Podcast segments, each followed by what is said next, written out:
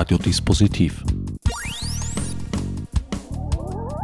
Die Sendung im Programmfenster. Willkommen bei Radiodispositiv. Am Mikrofon begrüßt euch einmal mehr Herbert Gnauer. Bei mir im Studio hat bereits eine kleine Abordnung der schweigenden Mehrheit Platz genommen. Kraft meines schlechten Namensgedächtnisses darf ich euch jetzt ersuchen, euch selbst vorzustellen. Ich bin Ali Reza Dayanawat, äh, Schauspieler und Musiker aus dem Iran.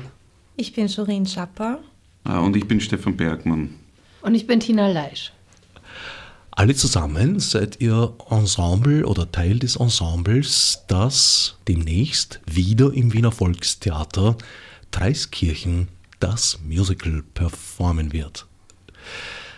Vielleicht ein bisschen zur Geschichte der schweigenden Mehrheit. Meines Wissens erstmals ans Licht der Öffentlichkeit getreten im Sommer 2015. Genau, im Juli 2015, als damals äh, so über die sozialen Medien diese Nachrichten kamen, die Bilder aus Dreiskirchen, dass die Leute dort ähm, auf dem Trottoir schlafen müssen und, und äh, es nicht genug Unterkünfte und nicht genügend medizinische Versorgung und nicht genug zum Essen gibt für die Flüchtlinge, die dort sind. Da haben wir, also wir, das waren damals Bernhard Dächern, Nathalie Assmann und ich, äh, eben diese Initiative gegründet, die Schweigende Mehrheit, und wir haben eine Mahnwache vor der Oper gemacht. Und einige der Leute, die jetzt auch am Volkstheater auf der Bühne stehen, haben uns schon damals unterstützt, eben weil wir dort irgendwie eine Woche lang 24 Stunden rund um die Uhr performt äh, gelesen, gespielt, gejammt, äh, diskutiert haben. Der Stefan. Ja, also ich habe zum Beispiel auch da gelesen bei dieser Mahnwache damals. Das war natürlich eine ziemliche Extremsituation. Da kannst du sicher noch mehr dazu sagen, Tina, weil wir waren ja wirklich 24 Stunden vor Ort, also ihr vor allem, also die, die dieses geleitet haben. Aber an sich war, die Stimmung war einfach schon ziemlich super, wie wir dort waren. Also die Leute, die vorbeikommen sind, äh, haben wir schon aufmerksam machen können, glaube ich. Und es hat sich so eine gewisse positive Stimmung breit gemacht. Ja, eben. Das war ja eigentlich der, der Beginn dieses Sommers der Solidarität mit den Flüchtlingen, würde ich mal sagen, des Sommers 2015, wo eben dieses Lager Dreiskirchen, diese Überfüllung für uns der Ausgangspunkt war, uns zu organisieren. Aber eben auch der Ausgangspunkt war für viel, ganz viele Leute in Österreich zu schauen, wer kommt da, was sind das für Leute, hinzufahren, irgendwie in die Lager zu fahren, in die Unterkünfte zu fahren, den Menschen was zu bringen. Diese Situation und auch die Erinnerung an die Zeit, wir sind ja dann auch nach Dreiskirchen gefahren, wir haben dann Pressekonferenz dort gemacht und Leute aus Dreiskirchen eingeladen. Wir waren viel dann danach an den Grenzen in Nickelsdorf und in Spielfeld und eben immer wieder in Dreiskirchen und haben dann auch Leute aus dem Lager kennengelernt und mit denen ja auch ein Theaterprojekt gemacht. Und sagen, diese, diese Situation, in der wir da schon 2015 als Aktivisten involviert waren, haben wir jetzt eben versucht sozusagen künstlerisch zu reflektieren und da auf die Volkstheaterbühne zu stellen. Es ist die zweite künstlerische Reflexion, wenn man so will. Die erste war Schutzbefohlene performen Jelineks Schutzbefohlene. Mhm. Ja, also das war unser erstes Projekt. Da haben wir damals im, im korrigiere mich, wenn es nicht stimmt, aber ich glaube September 2000, August haben wir angefangen. August 2015. Äh, eben, wir sind dann nach Dreiskirchen gefahren damals. Äh, und haben vor den Toren eigentlich vom Lager äh, mit so mini äh, selbstgebastelten Transparenten irgendwie versucht, Leute zu motivieren, dass sie, dass sie unsere, unsere Gruppe verstärken. Also wer, wer halt Theater, ich weiß nicht mehr genau, was ist da drauf gestanden auf dem glaub, Transparent? Irgendwie wir so, machen Theater, wer möchte mitmachen. Genau, genau. Und halt in, in drei verschiedenen Sprachen, also Farsi und Arabisch ja, war noch. Und äh, ja, und da haben sich doch einige gemeldet und wir sind dann gemeinsam äh, in die Musikschule von Dreiskirchen gewandert und dort einen kleinen, aber ja, ausreichenden Raum ja, zur Verfügung gestellt bekommen damals. Und ja, da haben wir dann versucht, ein Theaterstück zu basteln in relativ kurzer Zeit. Das heißt, es gab Unterstützung seitens der Stadt Dreiskirchen? Ja, eben, die haben uns diesen Saal zur Verfügung gestellt. Also das war der Kulturreferent und, und Musik Musikschuldirektor von Dreiskirchen, der uns das zur Verfügung gestellt hat, auf Vermittlung vom Bürgermeister und seiner Frau. Wie wurden diese Aktivitäten seitens der Betreiber des Lagers, dieser ominösen Schweizer Firma, wahrgenommen? Ich glaube, die haben das nicht zur Kenntnis genommen. Die haben in dem Sommer echt andere Probleme gehabt, weil die sind ja einfach hint und vorn nicht irgendwie zu Rande gekommen, da auch nur das Elementarste zu organisieren. Also ich meine, kommen ja viele Details im Stück vor, die einfach stimmen, dass die das nicht geschafft haben, diesen Menschen, die dort wohnen, zu vermitteln, dass man in Österreich das Wasser aus der Leitung trinken kann. Dann haben alle Helfer dort Mineralwasser hingebracht und irgendwann gedacht, also warum eigentlich Mineralwasser? Die Flüchtlinge wollen eh kein Wasser mit Sprudel, sondern nur stilles Wasser. Könntest doch vielleicht Leitungswasser auch trinken. Ja, das hat ihnen halt niemand gesagt, dass man das trinken kann. Also das wäre leicht zu lösen gewesen. Die haben es nicht geschafft, irgendwie Wartenummern, dein Stichwort, Alirisa. Ja. Wartenummern zu machen für die Leute, wenn die da auf, auf, auf ihre Informationen, auf die Kartenausgabe, auf medizinische Versorgung, auf ähm, Essen warten mussten, sind die immer stundenlang, mussten die Menschen in der prallen Sonne in den Schlangen standen, haben es nicht geschafft, den Wartenummern zu machen. Obwohl die Flüchtlinge gesagt haben, wir machen hier auf Zettel Wartenummern, bei uns in Syrien gibt es sowas, Wartenummern, da müssen die Menschen nicht in der Schlange stehen, haben die nicht geschafft. Also ich glaube, die haben andere Sorgen gehabt, als sich darum zu kümmern, was wir da mit den Flüchtlingen tun.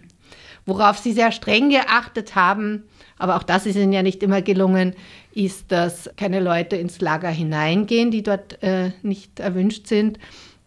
Aber nachdem uns auch ja Leute aus dem Lager angesprochen haben, dass wir ihnen helfen, haben wir sehr schnell viele äh, Flüchtlinge gehabt, die halt drin gewohnt haben, die dann mit uns, also die dann auch Fotos drin gemacht haben oder eben Berichte geschrieben haben oder irgendwie Videoaufnahmen gemacht haben von dem, was da drin war, was wir dann wieder irgendwie veröffentlichen konnten, um eben einfach ein bisschen das zu dokumentieren, was dort wirklich los ist.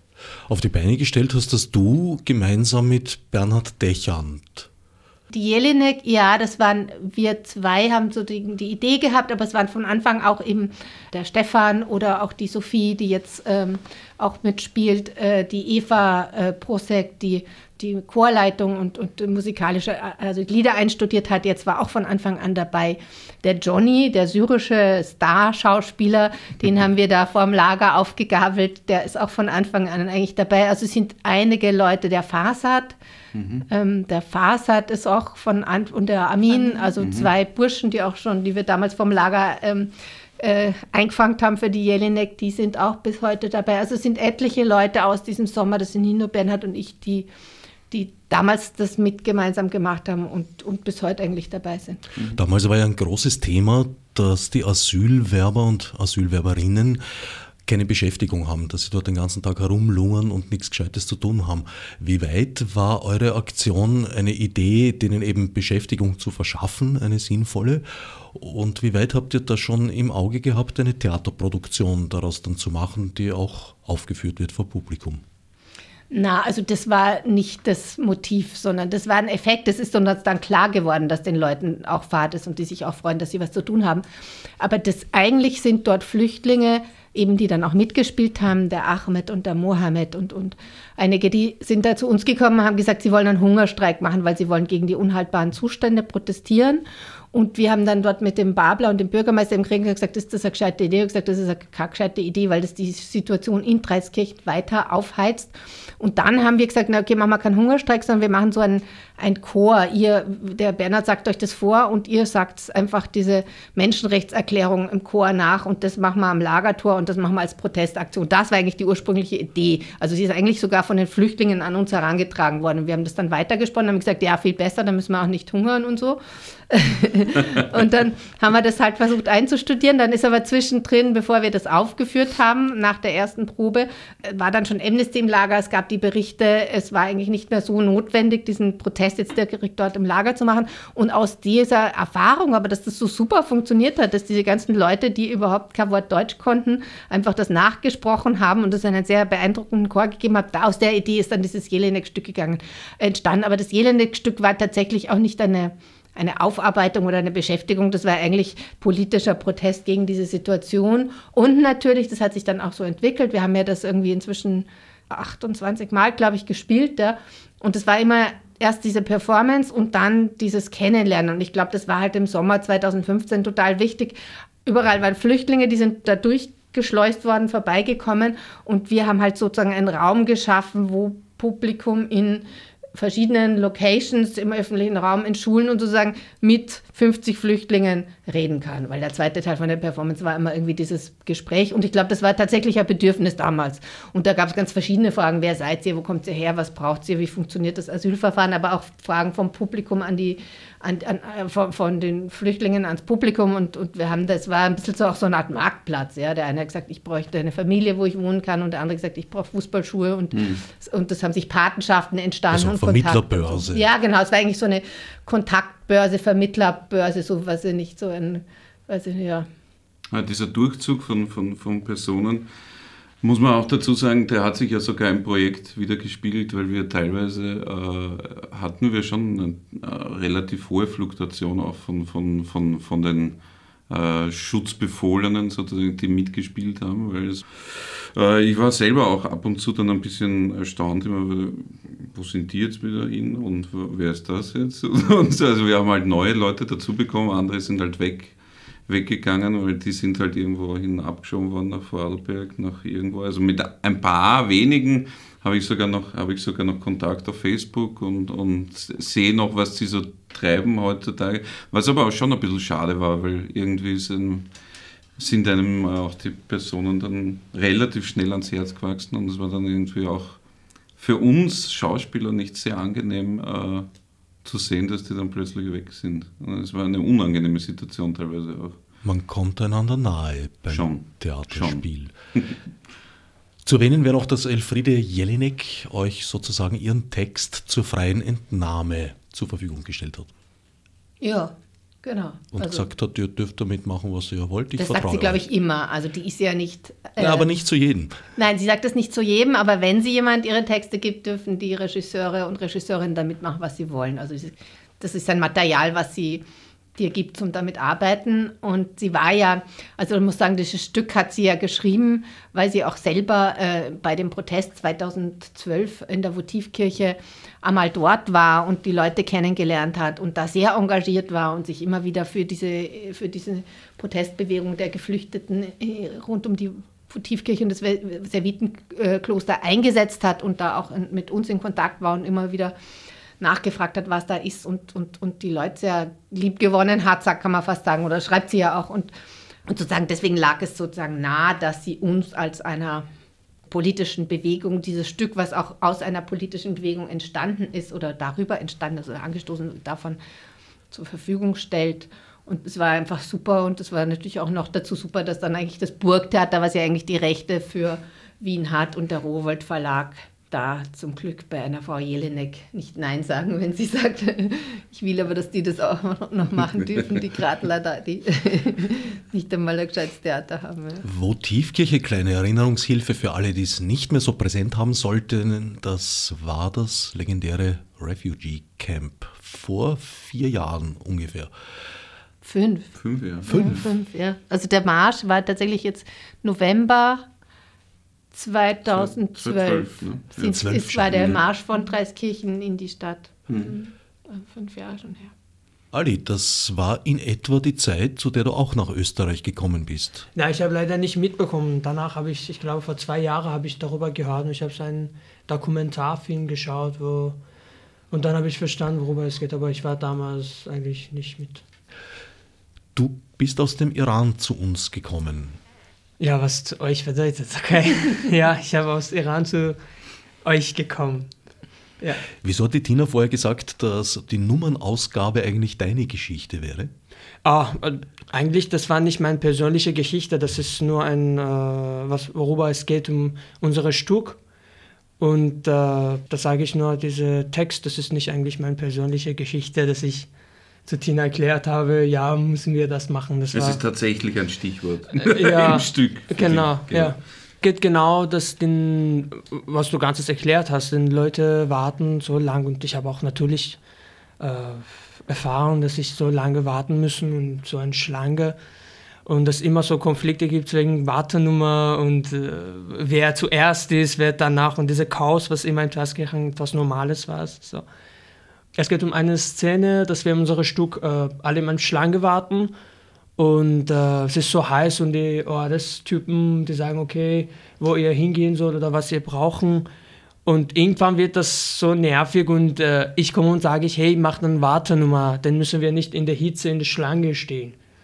Und das ist etwas, was nicht so schwierige Sache ist, aber der einfach nicht darüber nachgedacht oder denen war egal eigentlich, keine Ahnung. Welche Szene spielst du am liebsten, Ali Reza?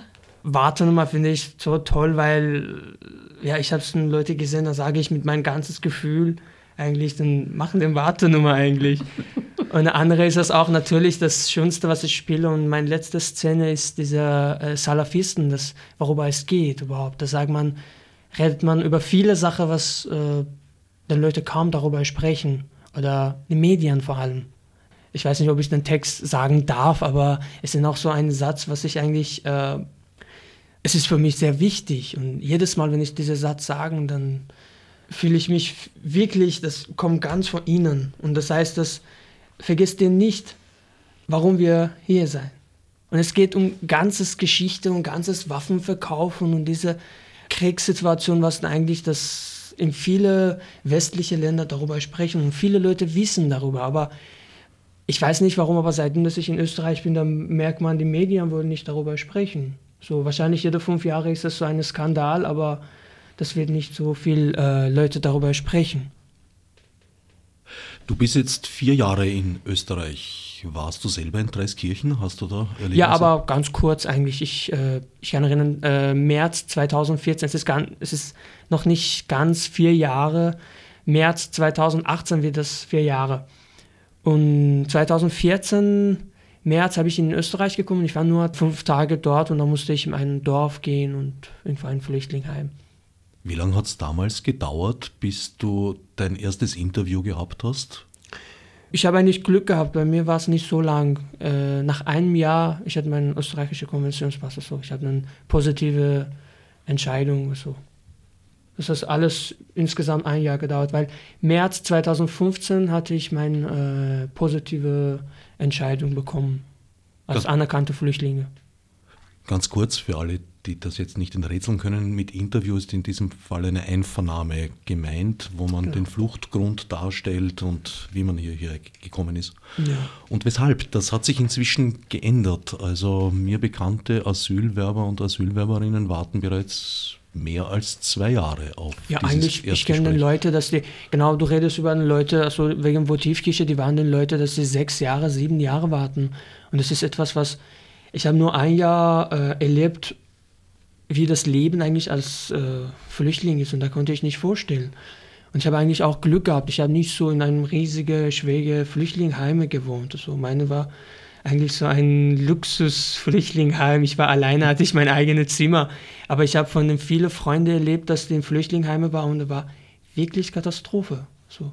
Ja, und, und, und, da kommt eben dazu, was du vorher kurz erwähnt hast, dass die Leute, solange sie ja im Verfahren sind und keinen endgültigen positiven Bescheid haben, nicht arbeiten dürfen. Ja, und, und das war das etwas, was ich eigentlich auch, das war meine persönliche Erfahrung, ich habe äh, vier Monate in Stinaz gewohnt, das so ein, Dorf im Burgenland und das, da kannte ich viele Leute, das war das erste Flüchtlingsheim, das ich dort hingegangen das war für mich genau, ich gehe im Flüchtlingsheim und sehe ich dann Leute, alle sind mehr als drei Jahre dort und alle warten auf Interviews.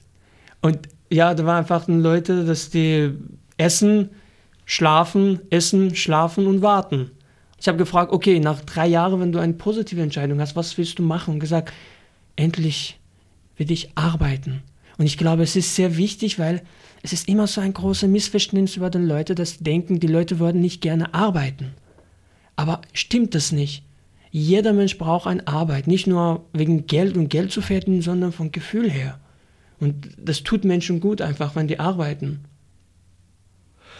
Ich denke auch, wenn man sie äh, sozusagen der Untätigkeit zwangsweise aussetzt, dass sie dadurch frustriert sind und leicht Opfer, ja, welcher Verführung auch immer werden. Ja, also wir haben auch jetzt von den Schutzbefohlenen viele von den jungen Afghanen, also es ist auch nach Ländern verschieden. Die Syrerinnen und Irakerinnen haben inzwischen alle Asyl und auch relativ schnell die Interviews bekommen und dann doch relativ alle im ersten Jahr, fast alle im ersten Jahr Asylbescheide, positive Asylbescheide bekommen, während die Burschen aus Afghanistan teilweise auch jetzt über zwei Jahre gewartet haben auf das erste Interview mhm. und auch jetzt der Reihe nach negative Entscheidungen bekommen. Aber Burschen, die vor zehn Jahren aus Afghanistan weggegangen sind, teilweise dann ihre Kindheit eigentlich im Iran verbracht haben, dort als Kindersklaven gearbeitet haben, sich das Geld verdienen, hierher zu kommen, die man also definitiv nicht in, nach Afghanistan zurückschieben kann, weil sie dort gar niemanden haben. Aber die Asylbescheide gehen jetzt doch durchgängig alle so, dass sie sagen, Kabul ist doch sicher und irgendwie, wenn du gesund bist und jung bist, wirst du dort schon irgendwie überleben können. Und eigentlich ist das genau was, was du auch sagst. Eigentlich heißt es, Leute in die Arme der Taliban oder mhm. in die Arme mhm. des organisierten Verbrechens zu treiben, ja. weil dir jeder sagt, es gibt dort eigentlich keine Jobs und ähm, man findet dort kein Auskommen und wenn, dann in einer völlig prekären Form. Mhm. Und das, das ist jetzt vielleicht auch so von dem, was wir machen, jenseits vom Theater, so eine unserer großen Sorgen. Was machen wir jetzt? Weil wir natürlich oft auch sehr großmäulig den Leuten alles Mögliche versprochen haben. Wir kümmern, wir helfen euch bei den Asylverfahren und jetzt stehen wir da schon auch an. Was, was tun wir mit den Burschen? Wie kann man die? Also zum Glück geht das jetzt noch durch einige Instanzen und im Moment kann man sie noch zu Anwälten schicken und so, aber und zu Asyl in Not, zu den Beratungen, aber das macht mir jetzt schon Kopfzerbrechen. Es steht auch zu erwarten, dass dieser Trend zur Verschärfung sich in nächster Zeit fortsetzen wird. Darf ich dich fragen, aus welchem Grund du aus dem Iran weggegangen bist? Boah, ich war eigentlich Künstler und äh, was im Iran äh, jetzt seit 37 Jahren ist, ist nach der Islamischen Revolution, dass vor allem viel Zensur und äh, es gibt so eine diktatorische Regierung, da man man fühlt sich nicht frei, vor allem das durch die Macht von Religion, dass die Leute können nicht frei leben, vor allem Künstler.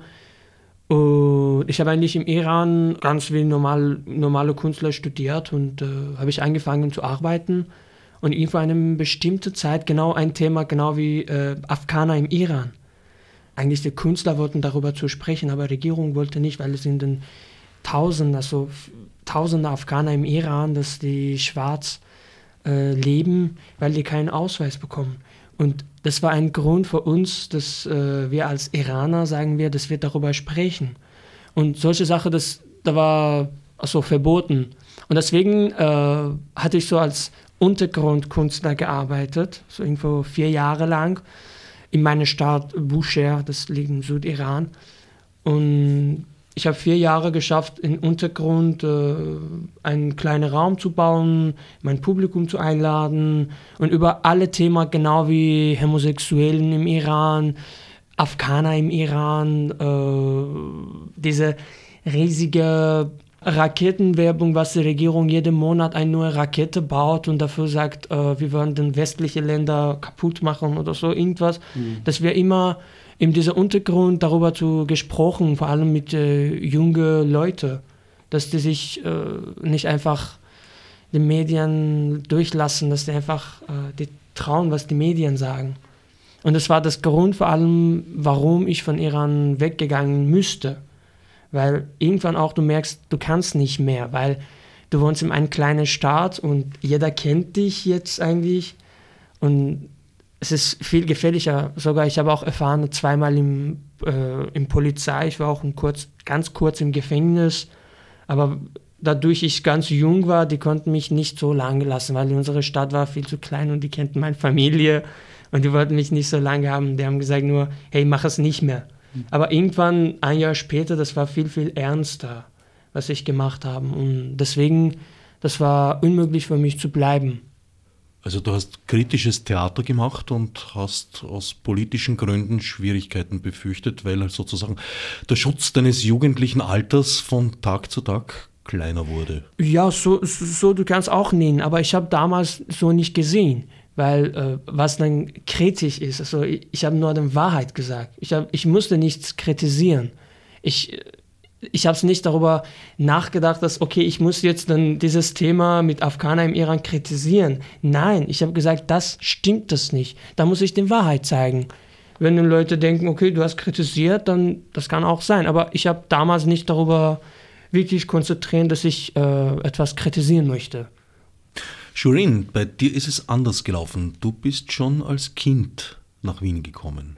Das stimmt. Ich bin aber nicht direkt nach Wien gekommen. Ich bin schon zuerst nach Dreiskirchen gekommen. Also ich habe Erinnerungen, die sehr weit zurückliegen und sehr verschwommen sind, aber ich habe ich hab sehr vage Erinnerungen noch an diese Zeit. Ja. Wie alt warst du da? Ja, neun. Neun auch. Mhm. Auch du kommst aus dem Iran. Genau. Was war der Grund bei deinen Eltern, weshalb sie weg wollten oder mussten? Detailliert kann ich das nicht sagen. Also ich weiß nicht, was da alles ähm, dazu beigetragen kann, dass sie, dass sie flüchten konnten und auch legal flüchten konnten.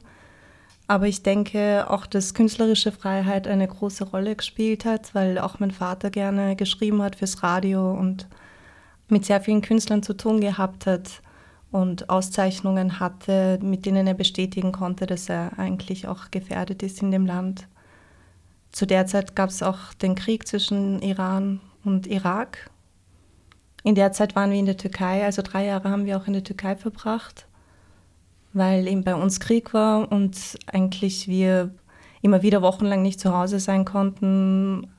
Wir mussten im Iran selbst immer wieder schon flüchten und schauen, dass wir in einem Gebiet sind, das nicht gefährdet ist vor einem Bombenanschlag oder ja. ja das war eigentlich eine richtige Katastrophe-Situation in Iran damals. Also und das war das genau diese Kultur, was man jetzt eigentlich diese Dschihad-Kultur nennen das jetzt momentan viele Leute. Diese Dschihad, dass du musstest äh, für deine Religion also sterben. Da war genau bei dem Krieg im Iran und du, du konntest einfach äh, sehen, 14-jährige junge Leute, die haben so ein Bild von ihren Propheten und die gehen im Krieg sogar ohne Pistole. Die wollen nur sterben. Und genau das war der Krieg zwischen Iran und Irak. Und blöderweise der, nach dem Krieg, die haben nicht darüber gesprochen. Und das war wirklich eine Katastrophezeit in Iran. Ich habe sehr schöne Erinnerungen auch von meiner Kindheit, aber ich kann diese Bilder lassen einen doch auch äh, als Kind nicht ganz in Ruhe, auch wenn hm. die Erwachsenen versuchen, einem das Bild der, der heilen Welt irgendwie halbwegs aufrecht zu erhalten und herumzufahren und dann mehr Zeit zu verbringen und so weiter. Das macht es nicht weg, dass du irgendwie als Kind aus dem Fenster rausschauen kannst und du siehst Riesendemonstrationen, mhm. wo sich junge Erwachsene äh, selbst eigentlich foltern, auch im, oder ich weiß nicht, hat das, da gibt es sogar Begriff von Armen oder für. Weißt du, ja, genau, das sind in, in, in, in diese äh, islamischen Fest, also vor allem schiitische und es gibt bei sunnitischer auch viele solche Sachen. Nur äh, das ist im Iran extrem, weil dass, äh, wie ich gesagt, dass diese Regierung, diese Republik Islamisch, dass Regierung existiert mit solchen Feste, dass die Leute in die Straße zu bringen, sich zu schlagen und denken, okay, ihr macht wohl ihre Religion. Und, aber das ist immer viele Sachen da hinten. Es gibt es nicht immer so, aber es ist genau, es gibt es immer noch so. sind auch ja. 2017, es gibt immer noch den Leute, dass sie sich mit einem Messer schlagen, weil die in Paradies gehen möchten. Also und ich bin immer noch froh, dass ich nicht dort bin. Hast du noch Erinnerungen an Dreiskirchen? Ist da, da irgendwas besonders in, im Gedächtnis geblieben? Ja, ein bisschen die Gänge, die Bilder, die Menschenmassen, die Unterbringung mit, mit, mit den Familien, mit denen wir im Zimmer waren, so schon ein bisschen. Wie war das Aber damals? sehr vage. Ich hatte irgendwie so das Gefühl, das wird schon schnell vergehen. Also ich kann mich auch nicht erinnern, wie lange wie lang wir dort waren, aber ich glaube, dass es wenige Tage waren. Man muss dazu sagen, dadurch, dass wir auch während der Kriegszeit äh, eben, wie gesagt, in irgendwelchen Lagern oder so übernachtet haben, schon viele Jahre davor, als wir noch im Iran waren, war jetzt nicht so ein Schock, in Dreiskirchen zu sein. Aber natürlich, das, die sanitären Anlagen und so weiter, das war alles nicht so top. Hat nicht sehr gut gerochen man muss da einfach mit Hunderten oder ich weiß nicht, auf ein Kind wirkt das vielleicht wie tausende Leute. Ich kann es auch jetzt nicht einschätzen, wie viele Menschen das waren. Und ich kann mich erinnern, dass meiner Mutter zum Beispiel, es war ihr lieber, dass ich die Dusche eher nicht benutze in der kurzen Zeit, weil, weil sie da mehr Angst hatte, dass ich dort krank werde als Ungewaschene. Mir persönlich als in Österreich aufgewachsenen Menschen ist der Dreiskirchen ein Begriff seit den 70er Jahren. Damals bereits war es immer wieder in den Medien und den Schlagzeilen als damals bereits nicht sehr schöner Ort, teils oder zeitweise immer wieder überfüllt und Ironie der Geschichte. Zu diesem Zeitpunkt war Dreiskirchen mit Polen und Polinnen überfüllt. Also Angehörige genau jener Nation, die heute überhaupt kein Verständnis für Flüchtlinge aufbringt. Wie hast du es erlebt, in Wien dann als Neunjährige in eine Schulklasse zu kommen, wo du wahrscheinlich die Einzige warst, die nicht deutschsprachig aufgewachsen ist zu diesem Zeitpunkt oder zumindest eine kleine Minderheit? Ja, ich war allerdings schon zehn, als ich in Wien in die Volksschule gekommen bin, weil ich ähm, das erste halbe Jahr von der vierten Klasse Volksschule im Waldviertel besuchen konnte und das zweite halbe Jahr in Eichgraben. Und da muss ich sagen, hatte ich sehr großes Glück, dass ich eine sehr, sehr gute Volksschullehrerin hatte in Eichgraben, die mich da wirklich sehr gut unterstützt hat und sehr gut gefördert hat und sehr stark sich dafür eingesetzt hat, dass ich auch ins Gymnasium komme. Das ist, ja, weiß ich gar nicht, wie sie das geschafft hat. Also. Und dann... Ähm, für ein Kind ist es einfach deutlich einfacher, eine Sprache neu zu lernen. Und dadurch, dass ich schon Türkisch davor lernen musste, habe ich mir jetzt keine Sorgen gemacht wegen des Deutschlernens. Was halt sehr schade war, war, dass ich durch das Deutschlernen sehr viel von dem Türkisch vergessen habe, was ich davor gerade mir angeeignet hatte. So stolz. Das ist halt sehr schlecht geworden dadurch. Aber ich habe Deutsch gelernt. Aber das kannst du in Wien bestens üben. Also die türkische Community ist relativ groß. Ich kümmere mich die letzten Jahre wieder darum, das aufzufrischen. Tatsächlich? Ja. Toll. In den letzten zwei, drei Jahren hat sich das ja nochmal geändert äh, in Dreiskirchen. Habt ihr euch darüber informiert in der Vorbereitung auf, auf dieses Musical? Also man muss sagen, dass wir Gesprächsrunden gemacht haben im Probenprozess, weil doch, ich glaube, ich habe es mal nachgezählt, glaube ich, fast zwei Drittel des Ensembles, obwohl wir kein Ensemble von Flüchtlingen sind, sondern wir sind ein Ensemble von großenteils Künstlerinnen, von denen viele Fluchterfahrung haben, aber sind, es ist kein Flüchtlingsprojekt in dem Sinn, ja. Sagen wir migrantische Erfahrung, wie du selber ja zum Beispiel auch. ja, genau. Wobei ich habe es nicht sehr weit gebracht. Erzähl mal, Tina. naja, ich habe hab ja einen bayerischen Migrationshintergrund. Politisch verfolgt in München. Aber das stimmt wirklich. Ich bin politisch verfolgt worden in Bayern. Ich war in der Anti-Atom-Bewegung und mir ist eine Zeit lang die die Staatspolizei beim Einkaufen in den Supermarkt hinterhergelaufen. Und dann habe ich irgendwann beschlossen, es reicht. Und bin nach Wien gegangen.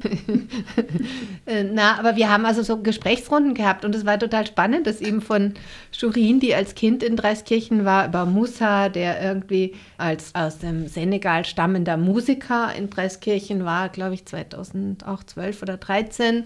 Dann Leute, die 14, 15, also es, es waren sehr viele verschiedene Erfahrungen aus Kirchen tatsächlich im Ensemble vorhanden, bis zu den Leuten, die wir eben wie den Johnny oder den Armin, die wir wirklich im Sommer 2015 dort aufgegabelt haben.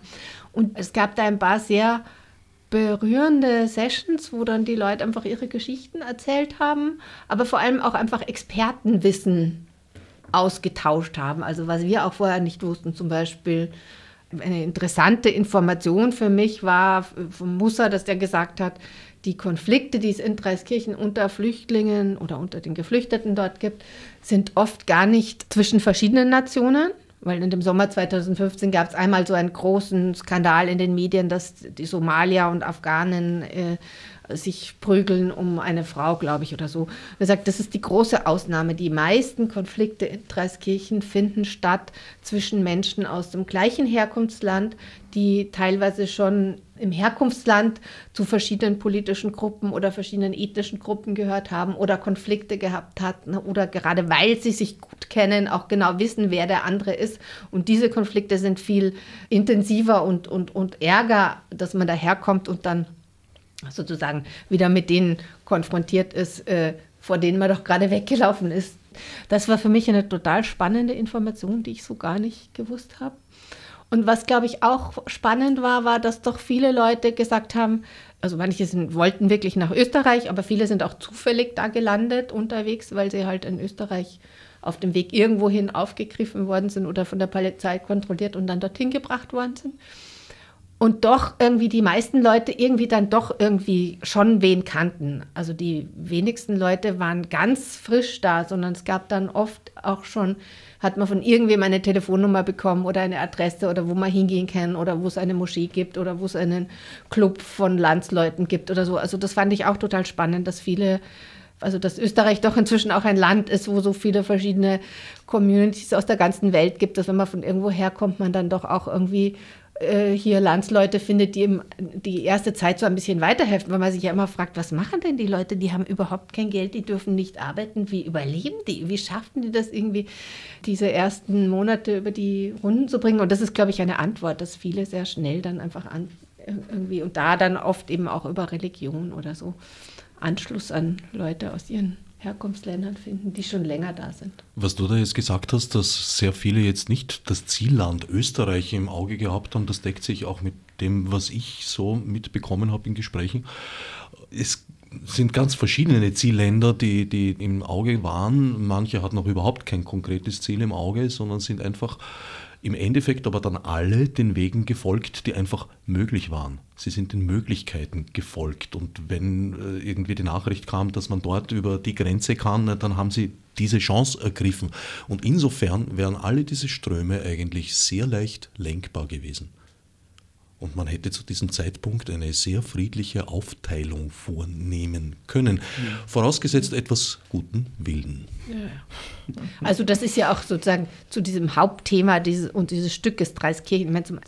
Unser Musical ist zum einen ein, ein, ein großer alberner Klamauk über diese Situation, tatsächlich im Sommer, aber natürlich auch einfach dient diese Situation, sage ich mal, als Brennglas, um alle möglichen Konflikte dann, die eigentlich uns in Österreich berühren und die jetzt nicht die Geschichten von Geflüchteten sind, sondern die sozusagen Konflikte hier, die wir haben, irgendwie nehmen.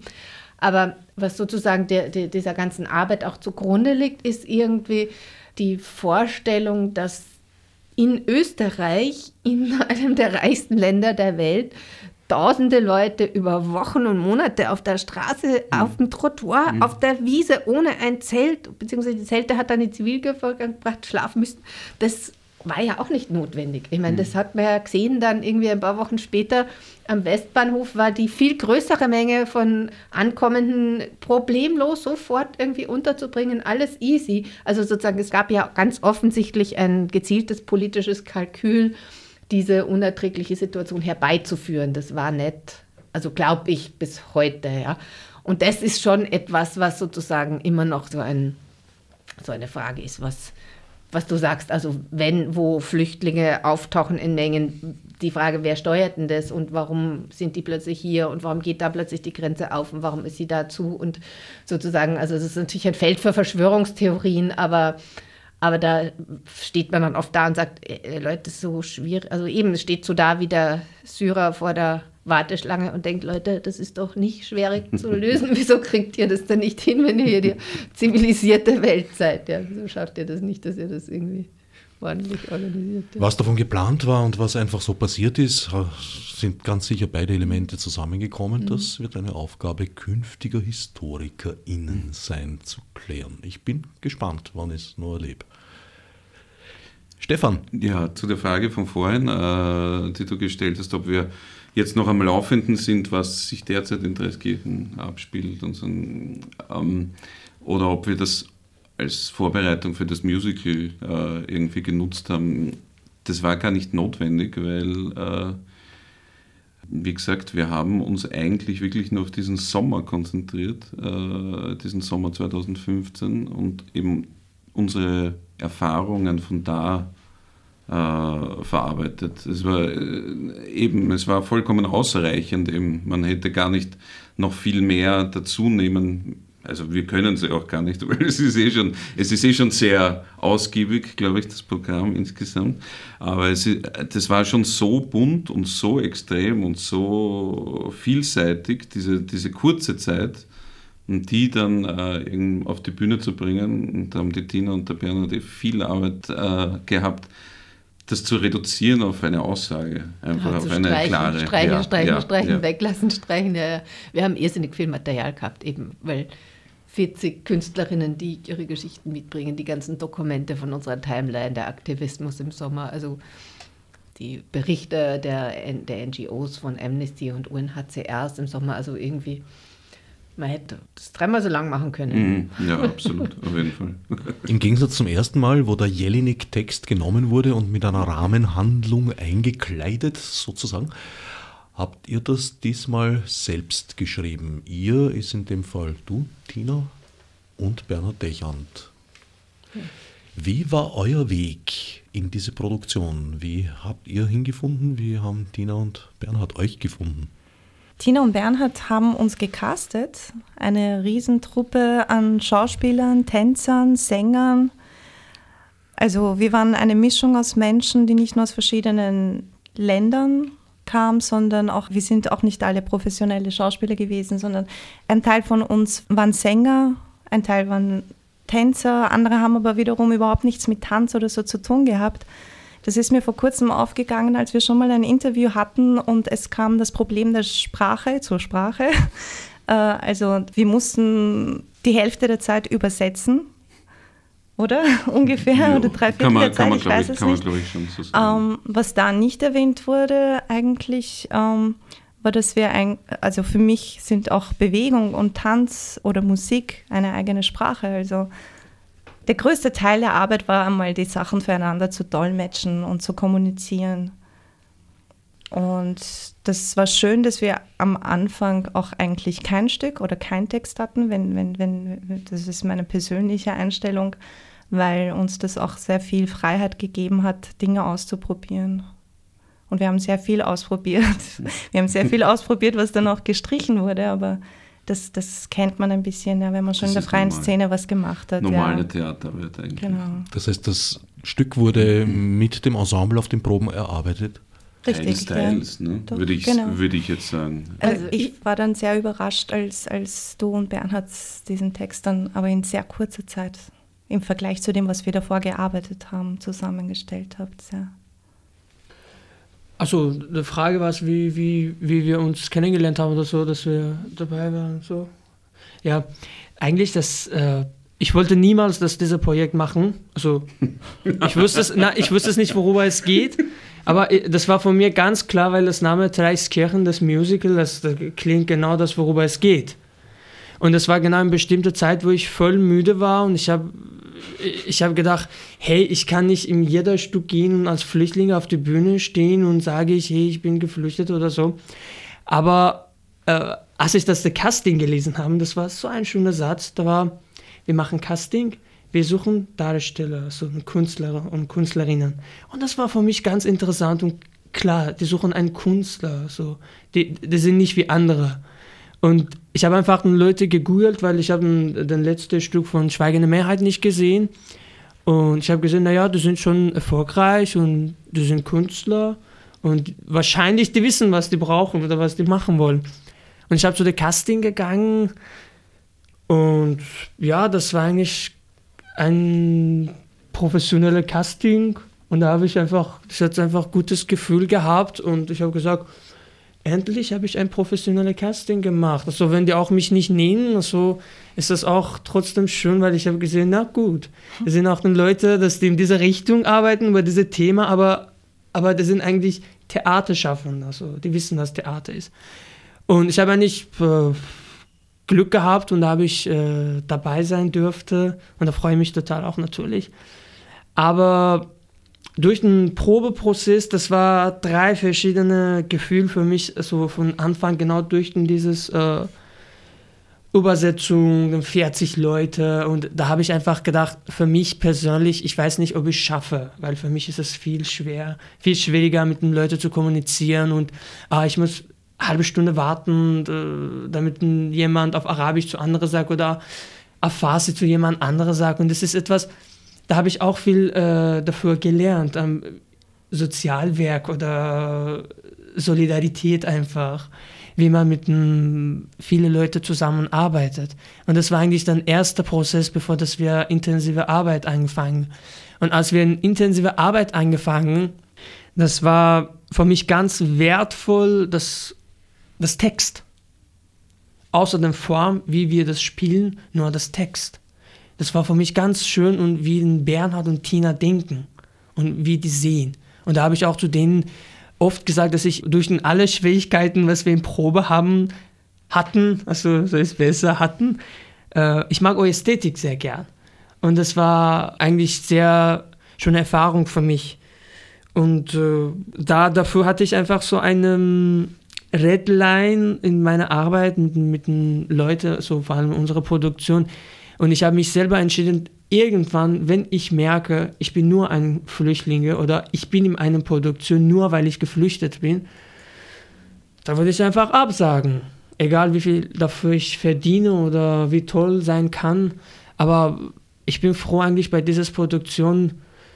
Äh, manchmal hat ganz tief, ganz tief geworden, ganz schwierig geworden, aber ich hatte, das, ich hatte dieses Gefühl nicht. Und das war für mich immer klar, dass durch alle Schwierigkeiten, die haben ihr Glauben an uns als Künstler nicht verloren. Also dass du als Künstler äh, genau. ernst genommen und wahrgenommen wirst und nicht als Flüchtling, der jetzt auf der Bühne genau. steht. Genau, ja, ja. Und das, das ist natürlich, das sind Leute in Wien, vor allem das Theatermacher, die wissen ganz klar, es sind viele, viele, ich, ich nenne nicht das Theaterstücke, sondern künstlerische Produktionen, dass die Existenz nur, weil die vier Flüchtlinge auf die Bühne bringen wollen oder so ohne ein Konzept, ohne eine Idee. Und das ist etwas, was für mich, als für mich persönlich als ein Künstler, auch dass jemand das Flüchterfahrung hatte, ich habe gar keinen Bock darauf, dass ich wieder so ein Stück mache.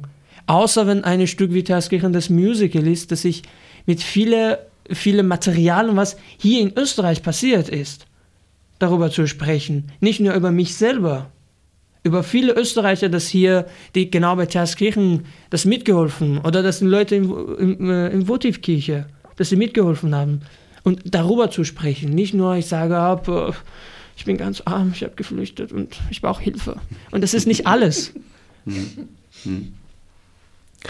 Wie seid ihr auf die Idee gekommen, für diese ja doch sehr, sehr, sehr ernste Thematik diese gemeinhin doch eher leichte Form des Musicals zu wählen. Ja, genau deswegen. Also, ich meine, der Stefan hat es vorher schon gesagt, in Wirklichkeit war man ja da, im, wenn man im Sommer 2015 vor Dreiskirchen war, das war eh schon ein Musical, ja.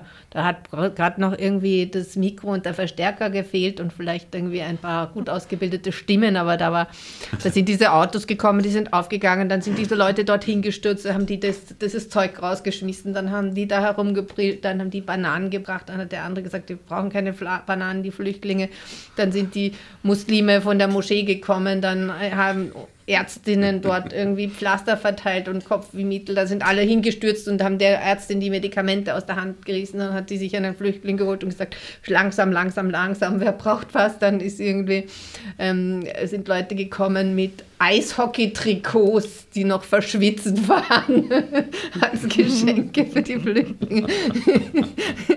Dann sind Le Leute, Flüchtlinge in diesen langen Kaftanen und Bärtigen, diese Fundamentalisten rumgegangen und haben die Leute zusammengeschissen, die sie geglaubt haben, das sind Muslime, die sich von der Ärztin behandeln lassen, weil das ist eine Haram-Ärztin, das darf und der darf also nicht behandeln lassen. So bist du gestanden und gesagt, das ist einfach nur irre hier. Und eigentlich haben wir nicht viel mehr gemacht, als sozusagen das eins zu eins auf die Bühne zu stellen. Na, ein bisschen mehr schon. Ein bisschen mehr haben wir schon gemacht. Aber es, also es war so, hat sich so angeboten und eben ein bisschen, also das ist jetzt gleich die lustige Version, aber das andere, was der Alredia sagt, natürlich auch, dass wir diese, diesen Erzählframe von wegen, da ist ein armer Flüchtling und der muss jetzt mal erzählen und wie schlimm das war und ob der Schlepper ihn eh kaut hat und ob er, ob er eh irgendwie, irgendwie sein letztes Geld irgendwie ihm gestohlen worden ist auf der Flucht und ob eh die, die, die Schwester vergewaltigt und die Mutter kaut oder keine Ahnung, ja, also weiß ich nicht, was es da für ein Begehren gab, sozusagen, dass der Flüchtling beweisen muss, dass er gelitten hat, damit er erreicht hat, dass er da sein darf. Und diesen Frame haben wir einfach ausgebildet und gesagt, bitte, okay, das ist. Ja, äh, da würde ich dazu noch etwas sagen. Mhm.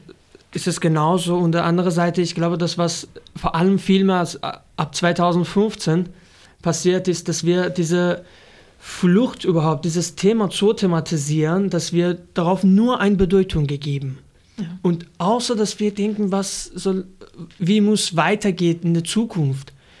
Ich sage jetzt was ganz Persönliches. Ich war ab 2015, ich war nie in einem Bahnhof, dass ich mit dem dieser Plakate Refugee Welcome, Refugee Welcome, weil ich selber als Person wüsste es nicht, wie soll denn weitergehen?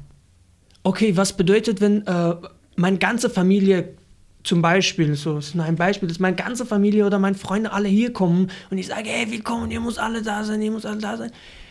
Und das war das, das Frage, das ich für mich selber hingestellt, ja, was eigentlich meine Verantwortung ist. Ob ich nur ein Refugee Welcome Plakat, okay, da habe ich den Leuten geholfen, das reicht. Da habe ich mich nicht richtig verantwortlich darauf gefühlt, sondern da habe ich gedacht, wenn ich eigentlich jemand helfen will, dann muss ich genau über dieses Thema zu sprechen. Es ist genau, was das Ziel von unserer Theaterkirche des Musical war. Für mich war viel hilfreicher, auf der Bühne über dieses Thema zu sprechen, als Plakate zu äh, aufhängen, Refugee Welcome oder so. Und natürlich, das mache ich auch. Wenn jemand Hilfe braucht, mache ich auch. Aber da, dann will ich nicht sagen, okay, weil ich Flüchtlinge bin, dann muss ich andere so mit meinem Plakat helfen. Einen ganz banalen Grund gibt es, glaube ich, auch noch, dass wir eben, weil du gefragt hast, wie wir auf die Idee gekommen sind oder warum wir gerade ein Musical gewählt haben, ist, glaube ich, auch so ein bisschen, also ich weiß es von Bernhard, dass der das immer, davon immer geträumt hat, irgendwie so diese, diese, diese problematischen äh, Themen eben auch auf einer Musical-Ebene zu lösen, weil es halt leichter, leichter zugänglich ist für die Leute. Also wir haben es zum Beispiel auch gemerkt, also wir haben ja auch die Tendenz jetzt oder den Willen, dass wir es auch ein bisschen noch äh, woanders hinbringen, nicht nur in großen Theatern spielen, wie zum Beispiel jetzt in Floridsdorf haben wir es letztens gespielt in der Volkshochschule im Oktober. Äh, und da haben wir selber Werbung dafür gemacht vorher und haben Flyer verteilt und so. Und wir haben, wir haben gesehen, wenn, wenn wir zum Beispiel sagen so, ja, ein Theater in Floridsdorf, das interessiert keine Menschen, da bleibt keiner stehen. Sprechtheater hat einfach leider nicht so viel Zugkraft wie, wie ein Musical.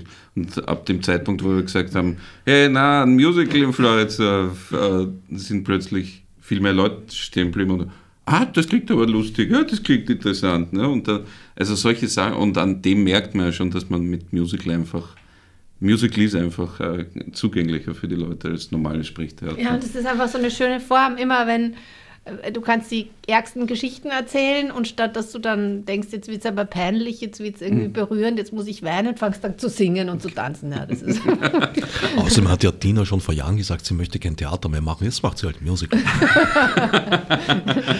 Dreiskirchen, das Musical, Uraufführung im Juni 2017 im Wiener Volkstheater im Rahmen der Wiener Festwochen war, glaube ich, so ziemlich die einzige Produktion, die durchgängig gute Kritiken gehabt hat.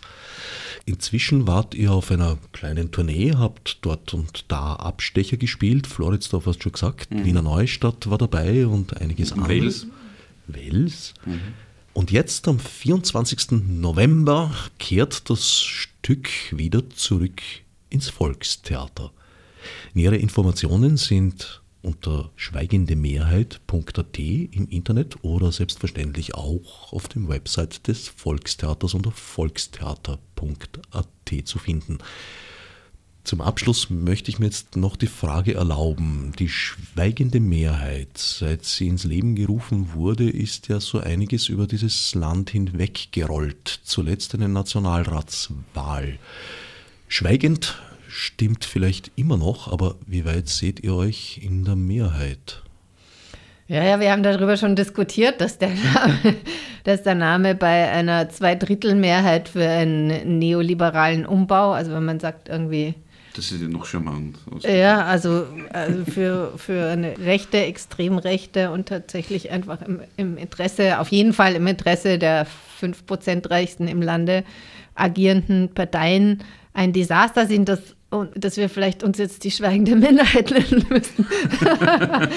Aber gleichzeitig, ich glaube, das, was ja damit gemeint war, ist äh, unabhängig von den Wahlergebnissen, haben wir ja auch im Sommer 2015 schon gesagt, es ist eigentlich egal, auch Leute, die, äh, die vielleicht sogar Rassisten sind, die irgendwie politisch absurde Dinge vertreten, sind in dem Moment, wo halt äh, hilfesuchender Mensch vor ihnen steht, dann trotzdem die, die helfen. Und ich glaube, dass eigentlich uns ja auch nichts anderes übrig bleibt, als statt in dieser Arena der Politik, wo wir uns immer die politischen Positionen an den Kopf knallen, argumentativ, gerade als Künstlerin, argumentativ in der Vermittlung, in der Kommunikation Hintertüren wieder suchen mussten, wo man, wo man doch mit den Leuten, die irgendwie offensichtlich komplett gegen ihre persönlichen ökonomischen Interessen wählen, vermutlich haben sie andere Interessen, denen das entspricht. Also ich sage jetzt mal, so ein Thema, das mich jetzt gerade interessiert, ist sozusagen der beleidigte Narzissmus des Klassenkämpfers oder der mhm. Klassenkämpferin, dass wenn ich zugebe, dass ich zu den Unterdrückten gehöre, heißt das, ich bin verarscht, ich gehöre zu denen, die man verarscht, ich bin ein Trottel. Wenn ich irgendwie ähm, rechte Populisten wähle, muss ich diese narzisstische Kränkung nicht einsehen, dass ich zu denen gehöre, die man, auf die man herumtrammelt, die man den Lohn für ihre Arbeit wegnimmt, die man verarscht, die man kein gutes Leben gönnt, sondern dann bin ich ein stolzer Österreicher oder ein stolz, eine stolze Europäerin oder ein stolzer, weiß ich nicht, irgendwie. Und man fixiert klar einen, der noch eine Stufe drunter ist. Genau. Und man, man also es geht sozusagen Identität, ja. also ich denke sozusagen, dass das seine Wahl auch war, in der identitätspolitische Dinge über ökonomischen Interessen mhm. gesiegt haben.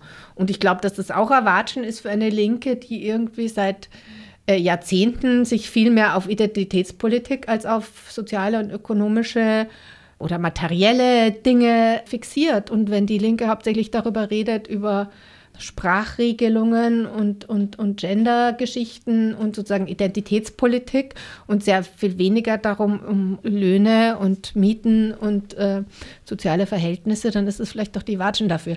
Also ich glaube immer noch, dass wir natürlich, dass die, die, die schweigende Mehrheit der Menschen in Österreich ein fatales Interesse daran hätte, eine andere Regierung zu haben, als die, die wir jetzt bekommen werden. Ähm, ja. Voraussichtlich. Hm. Voraussichtlich. Dreiskirchen, das Musical, Freitag, 24. November, 19 Uhr im Wiener Volkstheater. Der Sendetermin ist zugelegt, dass es sich auch für alle, die das jetzt in Übernahmen im äußersten Westen zum Beispiel hören, noch ausginge, den Zug zu besteigen.